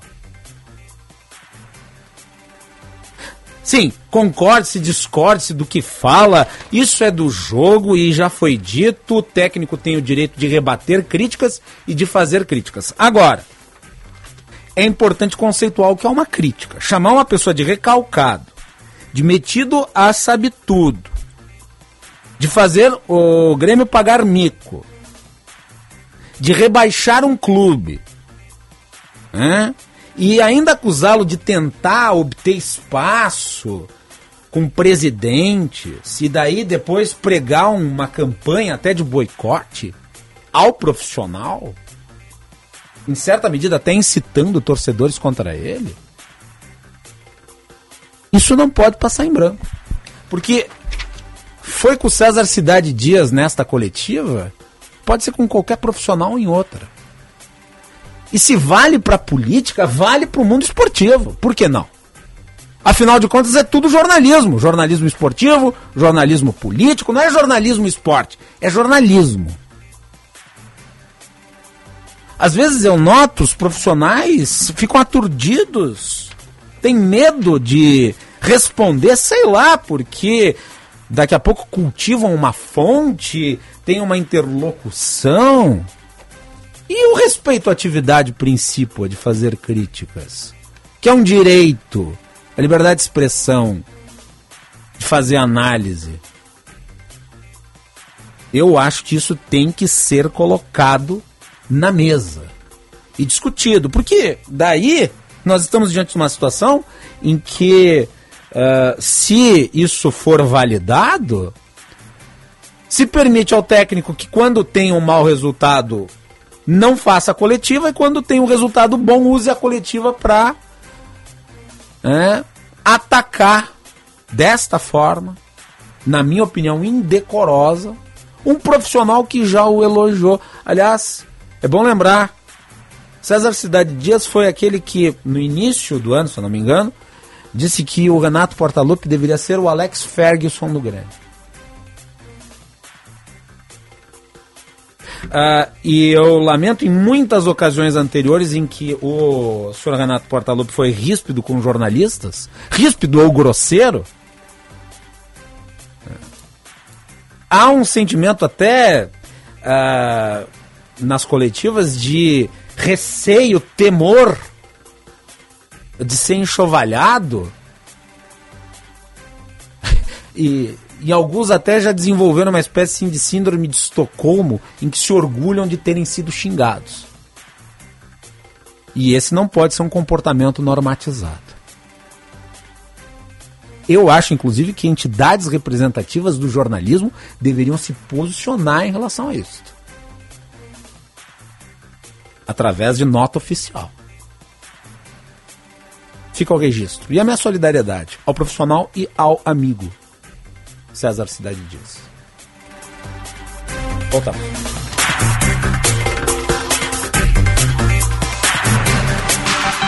Pioneirismo e inovação. Microfone sempre aberto para sua participação. Rádio Bandeirantes.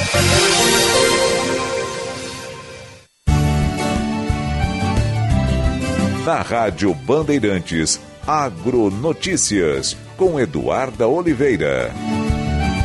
Uma nova linha de pesquisa para investigar a esporotricose, uma doença causada por fungos que pode ser transmitida entre animais e humanos, está sendo usada pela Secretaria da Agricultura, Pecuária, Produção Sustentável e Irrigação. Os principais hospedeiros e transmissores são os felinos, especialmente os gatos de rua ou errantes. O fungo geralmente entra no organismo por meio de ferimentos na pele, causado por arranhões ou mordidas de gatos infectados. A transmissão também pode ocorrer pelo contato com solo ou material orgânico contaminado. Em parceria com a Universidade Federal de Pelotas, o IPVDF foi contemplado em um edital do CNPq para o desenvolvimento da linha de pesquisa específica sobre esporotricose. O objetivo do projeto aprovado é conduzir trabalhos de genotipagem e resistência dos isolados do fungo associado à epidemiologia da doença na região metropolitana de Porto Alegre. Agronotícias. Oferecimento Senar RS. Vamos juntos pelo seu crescimento.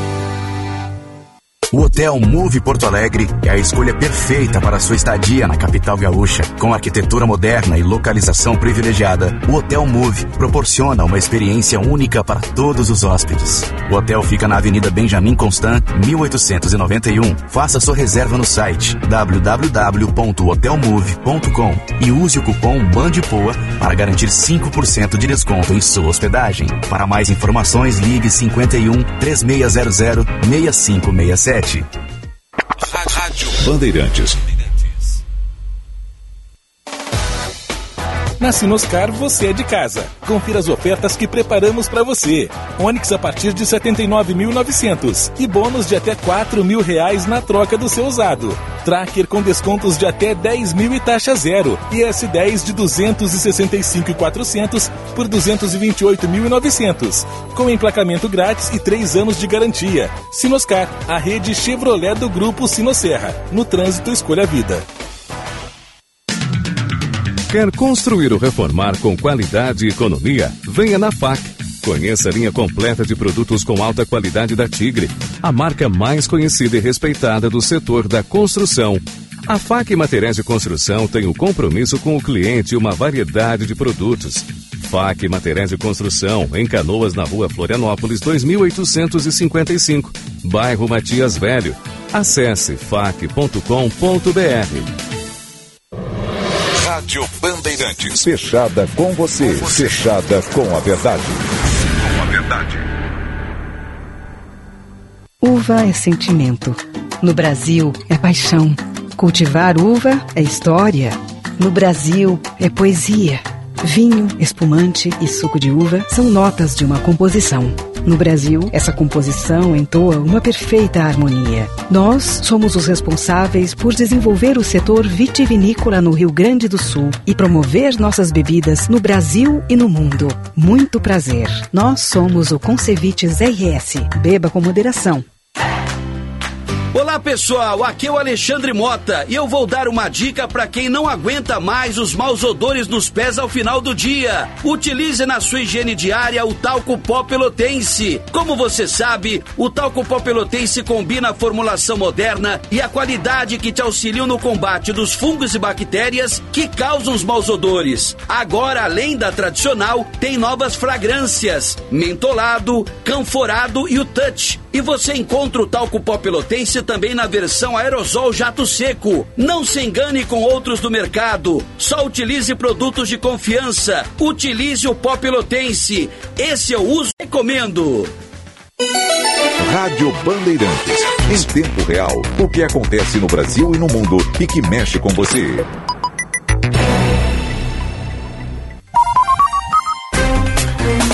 Você ouve na Rádio Bandeirantes. Bastidores do Poder.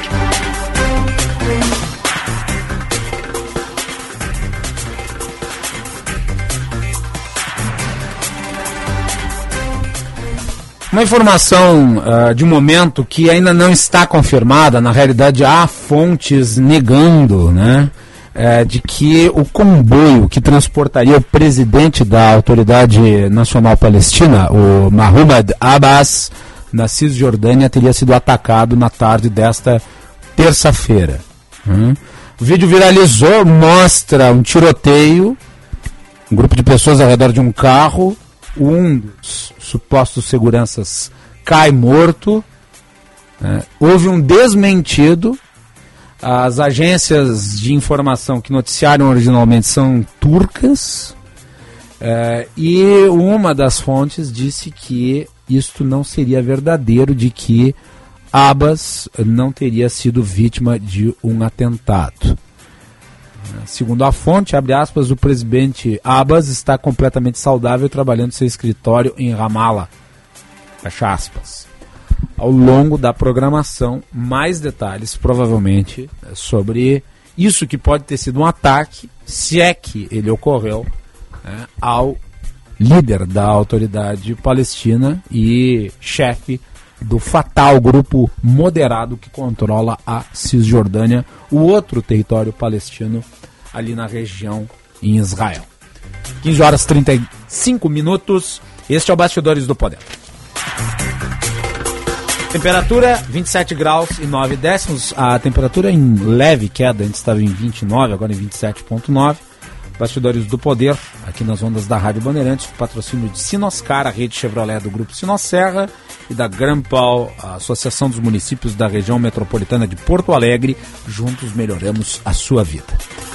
Muito bem, e vamos falar aqui no Rio Grande do Sul, presidente da Assembleia Legislativa do Estado, integrante do MDB, deputado Vilmar Zanquim está conosco. Deputado, bem-vindo, boa tarde.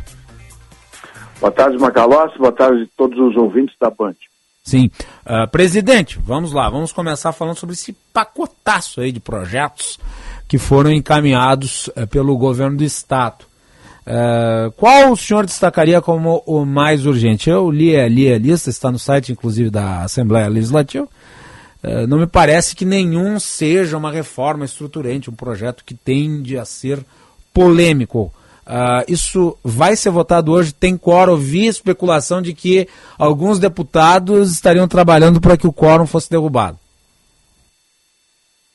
nós temos 14 matérias em regime de urgência e hoje pela manhã, na reunião do Colégio de Líderes, que é uh, o fórum onde nós debatemos uh, sobre as matérias que vão para a pauta da sessão para votação, foi definido que seis matérias seriam votadas na sessão desta tarde e as demais ficarão para a próxima semana.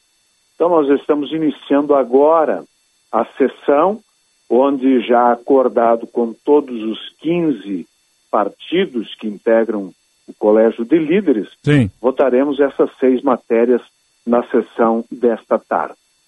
Sim. Uh, e, uh, presidente, o, o, governo do estado vivencia um momento uh, de preocupação em relação às suas contas públicas.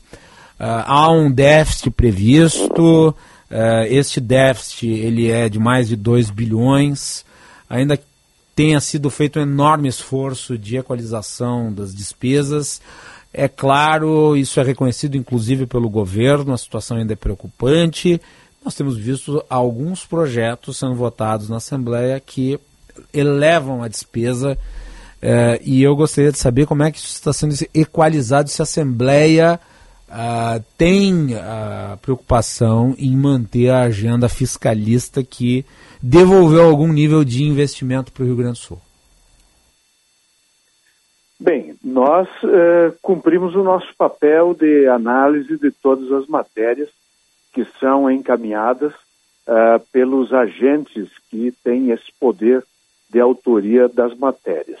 Em relação a projetos encaminhados pelos poderes de alguma eventual reposição salarial ou até mesmo uh, reposição uh, de defasagem uh, dos vencimentos, nós aprovamos porque está demonstrado na justificativa de cada uma das matérias as condições que os poderes têm de arcar com essas novas despesas. Mas claro que esta preocupação em relação ao equilíbrio fiscal do executivo uhum. é sim um dos uh, debates que sempre acontecem na casa, porque nós temos uh, que perseguir sempre este objetivo de manter o equilíbrio das contas e, e principalmente, através de ações administrativas, a recuperar a capacidade de investimento. Sim. O desenvolvimento do Estado, ele acontece quando o Estado está presente, induzindo o desenvolvimento, tanto econômico quanto social. E para isso requer recursos, uh, uh, requer a participação com apoio, inclusive, nas regiões para que esse desenvolvimento aconteça de forma mais célere. Então é uma preocupação, sim, da casa e nós estamos muito atentos, inclusive, a todas as ações uh, do governo. Agora tem um plano uh, de investimentos uh, que já foi anunciado em obras, infraestrutura, e estamos na expectativa do anúncio por parte do governo uhum. de uma nova leva de investimentos com recursos oriundos da privatização da Corsan, que esses recursos devem eh, obrigatoriamente serem destinados para investimentos, porque é recurso, receita de capital e a despesa também tem que ser de capital, não pode eh, esse dinheiro eh, da venda, da privatização da Corsan ser, por exemplo, para o custeio claro. da máquina pública. Você não pode então, pegar uma receita extraordinária e usar em uma despesa permanente. Né? Presidente, o senhor está nos ouvindo? Alô? Oi? Ah, eu ponderava aqui que não se pode pegar uma receita que é excepcional, extraordinária, e aplicar numa despesa que é permanente. Agora, só um ponto aqui sobre isso, acho importante. É, esta receita, exatamente por ser excepcional, ela é finita. E daí eu lhe pergunto, já há uma espécie de planejamento em relação a um investimento sustentável, sem a necessidade, por exemplo, de recursos oriundos de privatizações? É isso que nós precisamos. Eh, esse planejamento todo, essa organização, eh, ela se dá no executivo. Tem toda uma estrutura que eh, possibilita o governo fazer esse planejamento, inclusive no curto, no médio e no longo prazo. E tu tens razão, receita que é finita não pode ser alocada para Isso. um investimento que exija depois um financiamento uh, que perdure ao longo do tempo. E você vai estar criando um problema maior para o Estado. Mas quando você aloca uh, esses recursos uh, que são extraordinários para, por exemplo, fazer um investimento que promove o desenvolvimento econômico de uma determinada região, uh, com infraestrutura melhor, por exemplo, você colabora para o próprio crescimento uh, da economia do Estado. E isso, uh, como consequência, Sim. tem geração de emprego, renda e receitas para o próprio Estado, para os municípios. Nós aqui na Assembleia temos os órgãos técnicos na casa, são as comissões uh, temáticas, cada uma delas tem as suas competências e também uh, responsabilidades, e todas elas, dentro dos seus uh, limites né, de ação, acompanham essas iniciativas e esses anúncios por parte do governo. E volto a dizer, tem um espírito que permeia aqui em todas as bancadas de que nós não podemos é voltar naquele tempo em que não se cumpria com as obrigações elementares do Estado ou atrasar salário do funcionalismo Sim.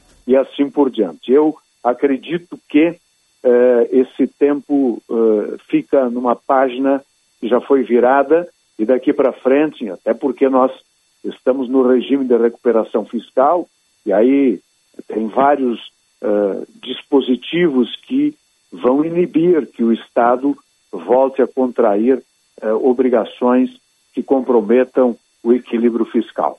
Uh, nós estamos conversando com o presidente da Assembleia Legislativa, o deputado Vilmar Zanquim. Presidente, nessa parte final da entrevista, falar um pouco sobre o marco legal da educação, trabalho desenvolvido pela Assembleia. Uh, como é que está o andamento disso com relação ao governo, uh, cuja meta anunciada pelo próprio Eduardo Leite no início do seu mandato, era de ter exatamente a melhoria dos índices de educação de ensino como prioridade.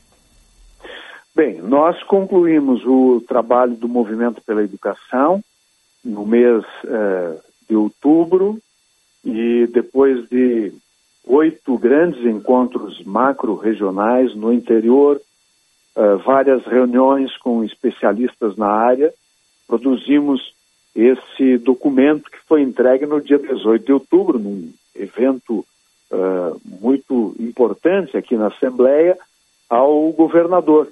E ele assumiu naquela oportunidade o compromisso de, até o final do mês de outubro, anunciar as matérias uh, que seriam encaminhadas para a Assembleia, extraídas desse nosso trabalho.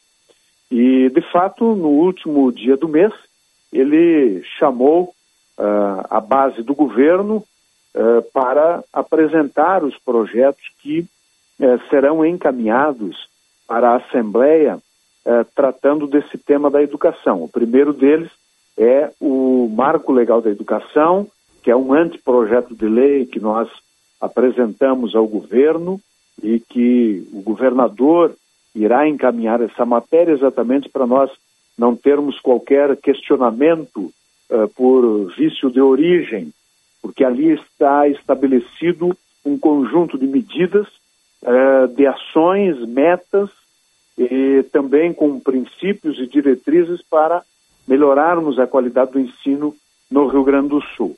Mas o governo também vai encaminhar outras matérias e o governador anunciou já uh, onde uh, iniciativas do próprio executivo uh, tratam desse tema, que é a ampliação das escolas em turno integral, novo, novos requisitos para a escolha dos diretores das escolas.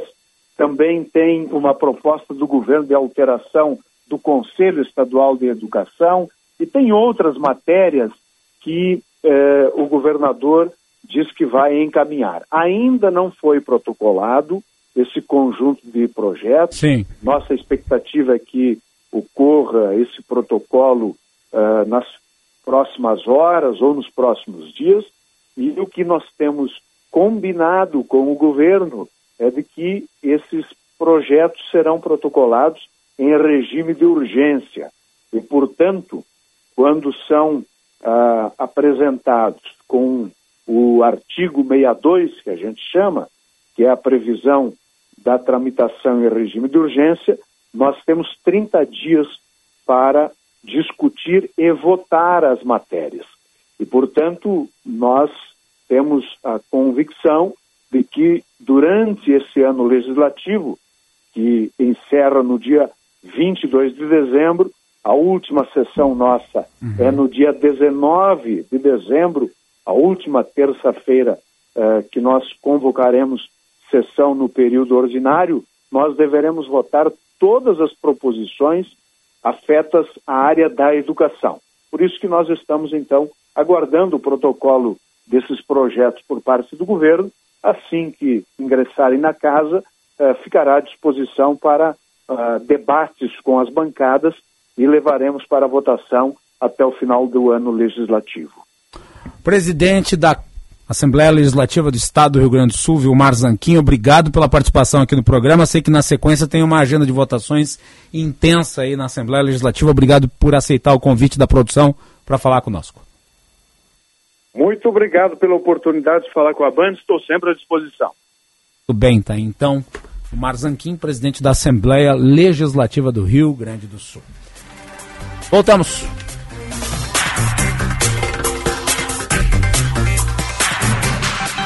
Informação e entretenimento. Prestação de serviço sempre presente. Rádio Bandeirantes.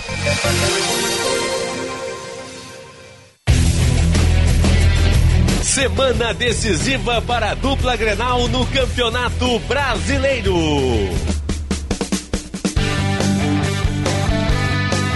Nesta quarta-feira, o Inter recebe o Fluminense no Beira Rio.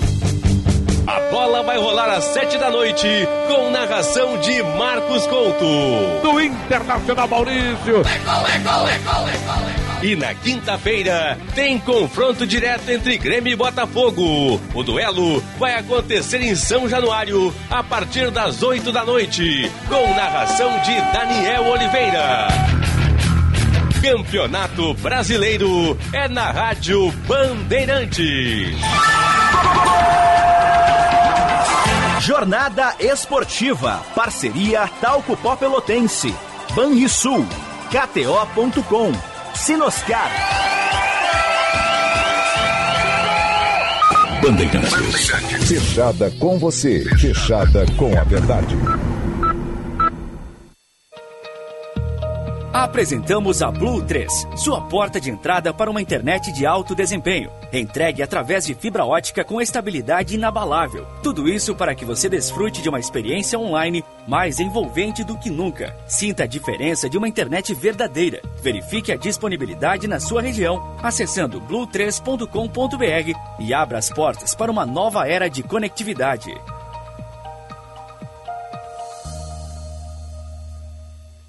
Trilegal especial com 800 mil reais em prêmios. Meio milhão num só sorteio para virar casa, carro, o que você quiser. E tem mais dinheiro nessa premiação. Tem prêmio de 100 mil, de 50 mil e mais 30 sorteios de 5 mil reais. E com muito mais chances de ganhar. Porque no Trilegal você não disputa com o país inteiro. Concorre só com Porto Alegre, região metropolitana e litoral. Ajudará a pai e concorrer a 800 mil. Aí é.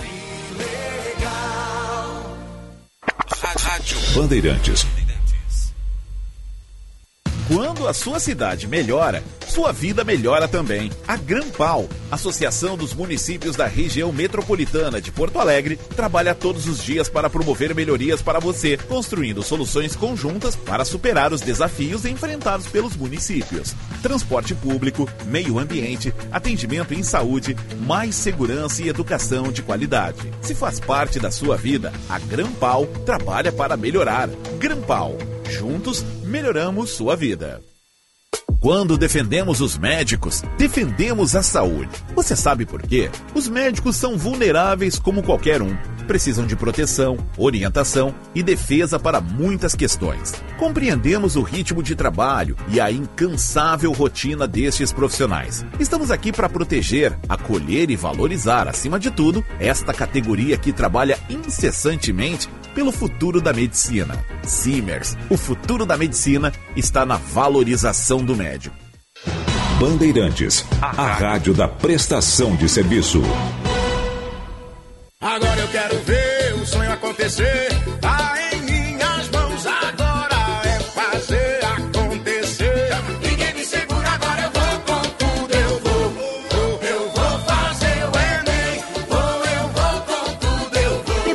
para fazer seu sonho acontecer. As provas do Enem serão dias 5 e 12 de novembro. Confira seu local de provas em enem.inep.gov.br barra participante. Ministério da Educação, Brasil, União e Reconstrução, Governo Federal. Cinema combina com pipoca, pipoca quentinha e um filme bom. Filme tem que ser no cinema, um cinema que combine com você. Você combina com GNC. Filme combina com cinema, você combina com GNC. GNC. Todas as sensações do cinema. Rádio Bandeirantes. Em tempo real, o que acontece no Brasil e no mundo e que mexe com você.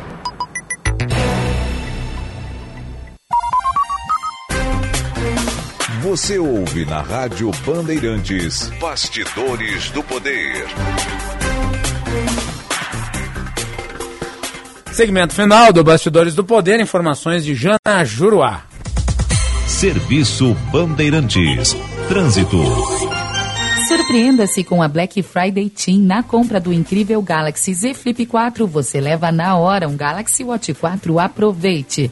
Volto com informação da região central Macalossi. Para quem estiver indo em direção à Independência, eu quero dizer que está bem trancado o fluxo na região da Santa Casa. Na Anis Dias tem serviços na própria Independência. Estão ajudando a causar essa lentidão também na Sarmento Leite, Túnel da Conceição. Nesse caso, para quem vai Oswaldo Aranha. Porque para quem vai em direção ao Alberto Bins, aí sim o túnel túnel é uma opção melhor. A Protásio já tem congestionamento também para quem vai ao centro, na altura da Neuza Goulart Brizola, já Ipiranga. Roda sem pontos de lentidão, com certeza é uma alternativa melhor. Surpreenda-se com a Black Friday Team na compra do incrível Galaxy Z Flip 4. Você leva na hora um Galaxy Watch 4. Aproveite. Macalossi. 15 horas e 54 minutos, temperatura 28 graus, a temperatura no Bastidores do Poder para o Hospital São Lucas da PUC. Você já conhece o Mais Cardio do Hospital São Lucas da PUC, é um modelo completo de assistência a serviço do seu coração com emergência em cardiologia 24 horas por dia, consultas, procedimentos de média e alta complexidade, exames e muito mais. Mais informações em hospitalsaulucas.pucrs.br barra mais cardio. Mandar aqui, uma, aqui um agradecimento pela mensagem do S. Silva, que discordou um pouco do que eu disse sobre a situação envolvendo o técnico do Grêmio. As discordâncias fazem parte, não é? Não vai dar tempo de ler aqui todo o teu comentário, porque nós já estamos estourando tempo, mas eu quero fazer o registro. Né? Mas eu sustento o que disse. Acho que responder a crítica é diferente da adjetivação, da campanha de boicote, até né, é, de incitamentos que podem ser prejudiciais a profissionais. Eu acho que é importante manter um nível de civilidade. E eu acho que quando há o excesso, a resposta tem que ser dura. Muito bem. É, e eu gostaria de agradecer também à Câmara de Vereadores de Porto Alegre, o presidente Hamilton Sosmaier, e ao pessoal da comunicação, na pessoa do Orlando, é, que me convidaram para o café da manhã hoje na Feira do Livro. Falamos de política, de eleições. Foi um papo muito produtivo. Obrigado pela recepção. E nós voltamos amanhã a partir das 14 horas com mais uma edição do Bastidores do Poder. Na sequência vem o Atualidades Esportivas, segunda edição.